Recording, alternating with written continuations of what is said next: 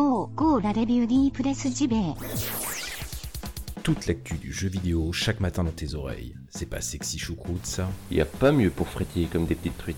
Comme des petites truites. La revue de presse JV. Maison de qualité depuis 2017. Et ouais. Et ouais. Et ouais. Plus stimulant que ton café et meilleur pour la santé.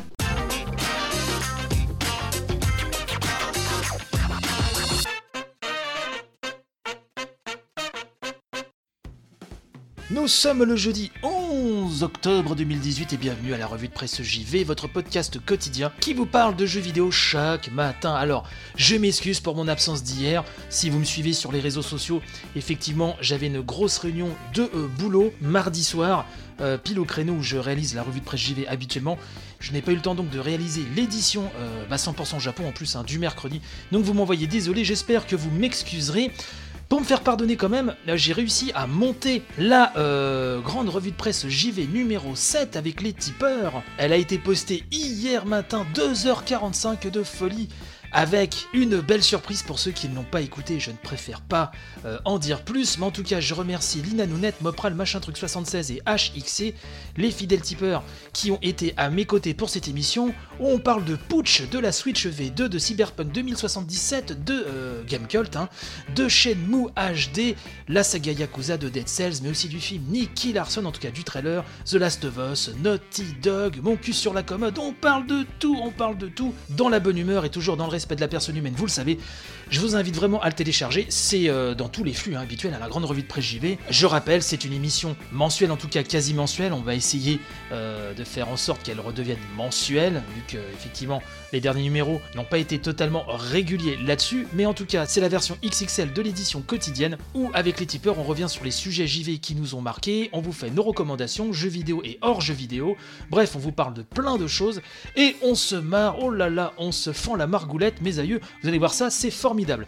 Sans plus tarder, euh, parce qu'il y a comme le programme du jour, on va commencer, si vous le voulez bien, avec la brochette de news de ce jeudi 11 octobre. Allez, c'est y part, comme disent les jeunes.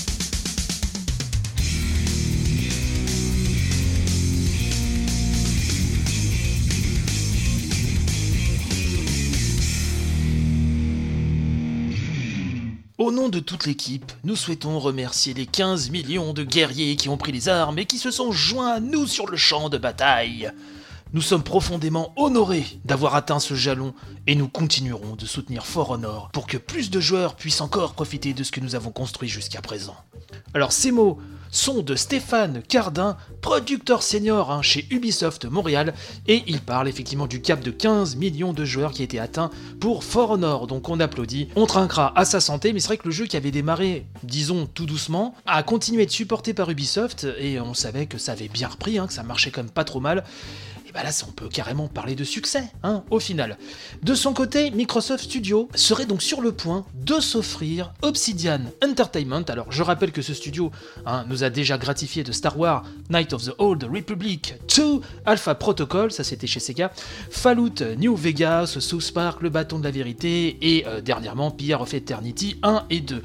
On en saura sûrement plus au salon X018 à Mexico City les 10 et 11 novembre prochains.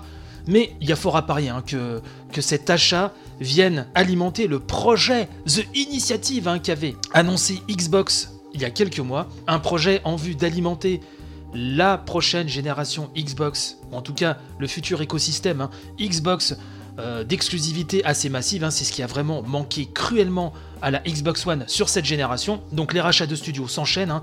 Je rappelle qu'il y a eu Playground Games, Ninja Theory, ça c'était vraiment un gros gros coup, Indeed Labs, Compulsion Game, et donc il semblerait que Obsidian vienne euh, rejoindre les rangs. On attendra l'annonce officielle, mais je pense que là, il n'y a pas de fumée sans feu, c'est bien parti. Enfin, euh, The Legend of Zelda, le hit ancestral de la NES, a une version un petit peu spéciale sur le catalogue NES réservé aux abonnés du service Nintendo Switch Online. Vous le savez, ce service sur Switch vous donne accès chaque mois à de nouveaux jeux NES, et donc la version de Zelda a un mode bonus hein, intitulé Dépenser sans compter et qui vous permet d'embrasser la première aventure de Link, hein, qui est assez hardcore hein, euh, pour ceux qui ne l'ont pas connu à l'époque, avec 255 rubis hop dans la fouille, l'épée blanche, l'anneau bleu, hein, ce qui permet d'encaisser euh, un peu moins de dégâts, et même, et même le fameux bracelet de force qui permet par exemple de pousser les gros rochers.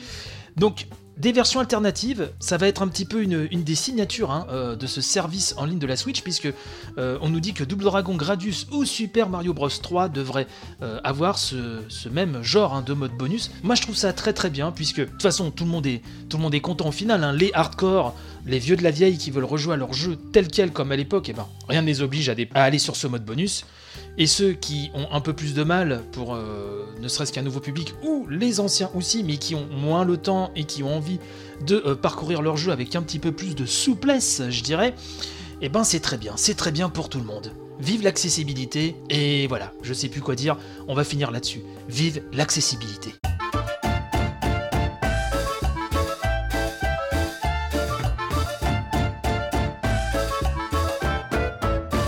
Tenez, on va parler d'un gros jeu énormément attendu, et non, il ne s'agit pas de Red Dead Redemption 2, hein, qui va sortir dans quelques jours, mais de Cyberpunk 2077. Alors pourquoi? Eh ben c'est un papier de Factor News qui nous dit que Digital Scapes s'implante pour le développement. C'est un papier de Buck Rogers, le lien sera dans la description de l'émission bien sûr comme d'habitude. Cet article nous rappelle que le studio Digital Scapes hein, donc serait bien le renfort tant attendu, nous dit le papier, du développement du prochain jeu de CD Projekt Red.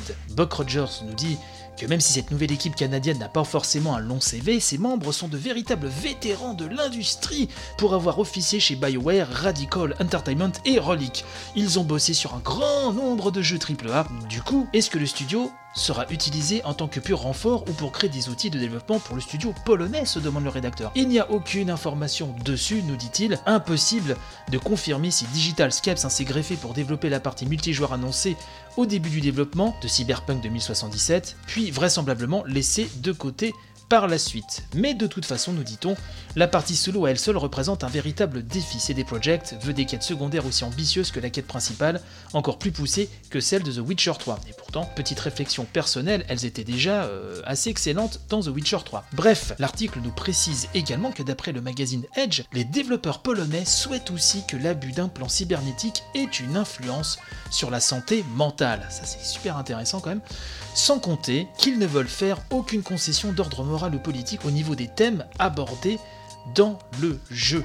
Donc tout ceci est quand même assez alléchant. Voilà. Pour en savoir un petit peu plus sur le jeu, je vous renvoie sur les commentaires très détaillés hein, que nous a fait HXC, le tipeur hein, qui a participé avec nous à la grande revue de presse JV numéro 7 et qui attend énormément, comme un fou, comme un soldat, comme une star de cinéma, oserais-je dire, euh, ce jeu. Et euh, je dois bien avouer que moi aussi, euh, que l'univers, le décorum de Cyberpunk 2077 me fait encore plus envie que Red Dead Redemption 2. Voilà, c'est dit, je suis désolé, mais c'est vrai que ça m'attire un peu plus, même si il va falloir se montrer beaucoup plus patient sur le coup. Bref, un excellent papier que l'on doit encore au non moins excellent Factor News.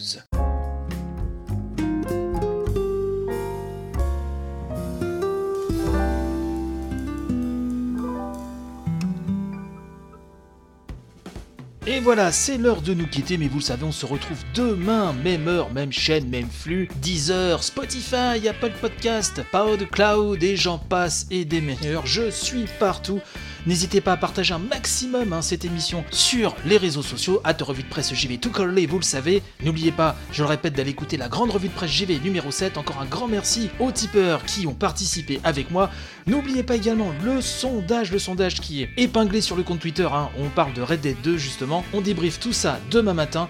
Portez-vous bien, je vous souhaite une agréable journée, que le bonheur soit avec vous, et puis bah, je vous dis à très très vite du coup, ce qui veut dire euh, grosso modo à demain. Allez, bye bye